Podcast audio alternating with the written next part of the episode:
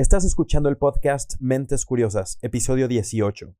La suerte es predecible. Descubre cómo tener más suerte. Mente curiosa, ¿te consideras una persona que tiene mucha suerte o una persona que tiene mala suerte? Te prometo que no es el universo o circunstancias al azar que te vuelven de la forma que tú piensas que eres. Simplemente son tus propios pensamientos y comportamientos. Esto es de lo que hablaremos hoy en este episodio.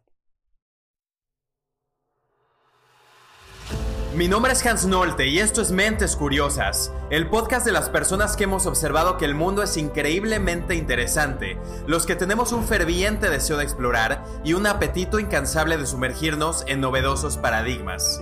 Esta es la tribu de los que nos atrevemos a hacer las preguntas incendiarias que pocos entienden. Esas preguntas que transforman vidas, negocios, salud, finanzas y relaciones. Nosotros formulamos las ideas revolucionarias del mundo. Creamos, innovamos, colaboramos y emprendemos. Y siempre cuidamos de enfocarnos en los resultados que nos dé el aprendizaje, no en el aprendizaje como tal. Somos mentes curiosas y eso nos hace parte de un proyecto más grande e importante que nosotros mismos. Somos parte de este proyecto que inició desde que los primeros seres humanos empezaron a compartir palabras el uno con el otro para formar conocimiento. Es nuestro deber hacer que las cosas pasen, mientras los demás pasan por alto la transformación o nos llaman inadaptados. Es por eso que vemos al mundo como una aventura formidable que no estamos dispuestos a perdernos. Bienvenido a tu tribu de mentes curiosas. Hola mentes curiosas, me da muchísimo gusto estar con ustedes aquí desde la ciudad de Guadalajara, en México donde acabo de pasar un día bellísimo, jugando golf en la mañana en un campo espectacular que se llama El Cielo y de verdad lo disfruté muchísimo. Hoy les quiero hablar sobre la suerte y específicamente sobre las investigaciones de un psicólogo inglés y autor de varios libros que se llama Richard Wiseman, quien hizo un estudio de más de 10 años sobre la ciencia de la suerte. Parte de los experimentos que él hizo fue publicar anuncios en el periódico llamando a personas que se consideraban muy, muy suertudas o muy, muy poco suertudas para que lo contacten. A lo largo de este estudio incluyó a más de 400 participantes de todos los tipos de estratos sociales, culturas, edades, etc. En uno de estos experimentos, él le preguntó a las personas que se consideraban muy suertudas y a las que se consideraban muy poco suertudas, que analizaran un periódico y que contaran el número de fotografías que contenía este periódico. En promedio, las personas que se consideraban muy poco suertudas en la vida demoraron alrededor de dos minutos. Las personas que se consideraban con mucha suerte, sin embargo, les llevaba apenas unos segundos. ¿Por qué? Porque en la segunda página de este periódico había un mensaje que decía en una letra muy, muy grande.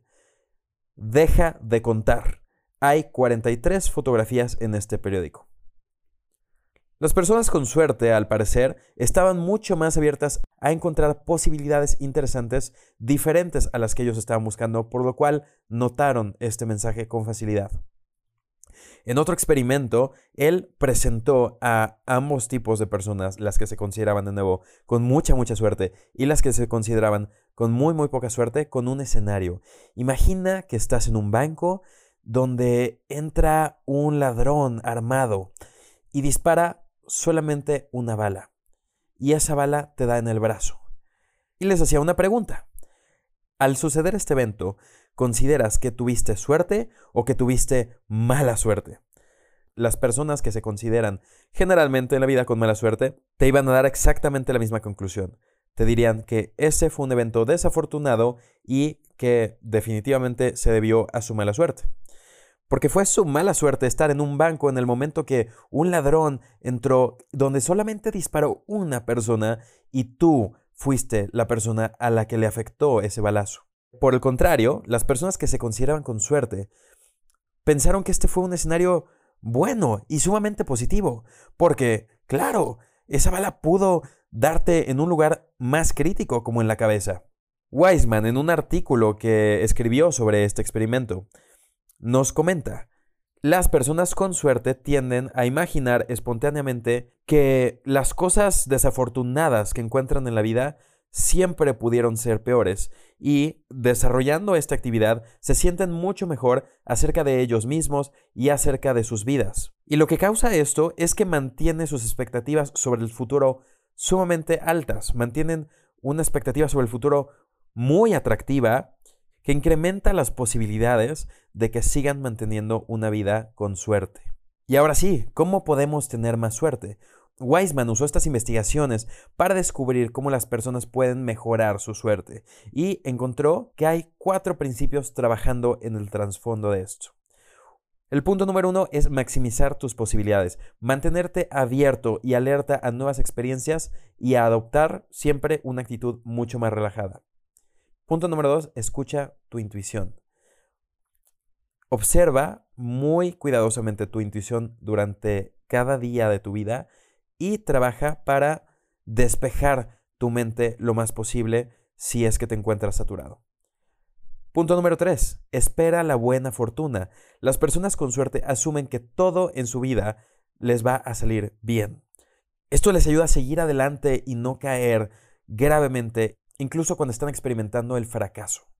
Ya hemos hablado en este podcast sobre el sesgo de confirmación y si no sabes qué es esto, te recomiendo que escuches el episodio 5 de Mentes Curiosas donde hablamos de esto y cómo las cosas que esperas y las cosas a las que tú estás alineado siempre vas a ver em, todo alrededor de tu vida lo va a seguir reforzando.